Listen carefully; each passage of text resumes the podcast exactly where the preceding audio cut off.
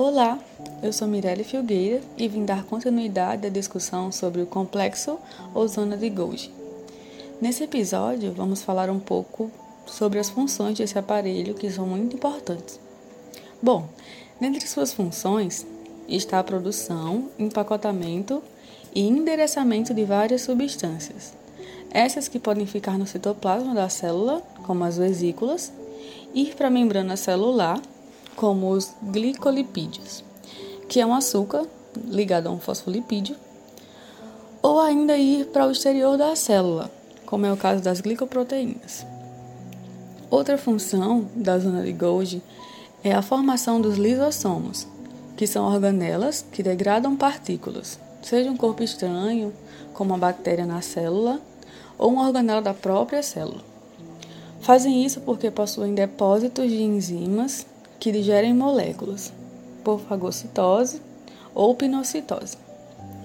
Esse processo permite que a célula seja sempre renovada, então seu modo operante sempre será de qualidade. Isso é muito importante. Uma curiosidade é que as plantas não possuem essa organela, os lisossomos.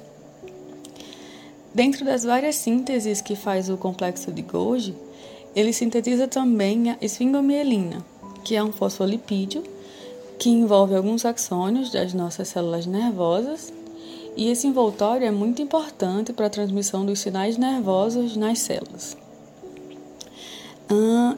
ele é responsável também pela produção do acrossomo ou acrossoma, que é a enzima encontrada na cabeça do espermatozoide.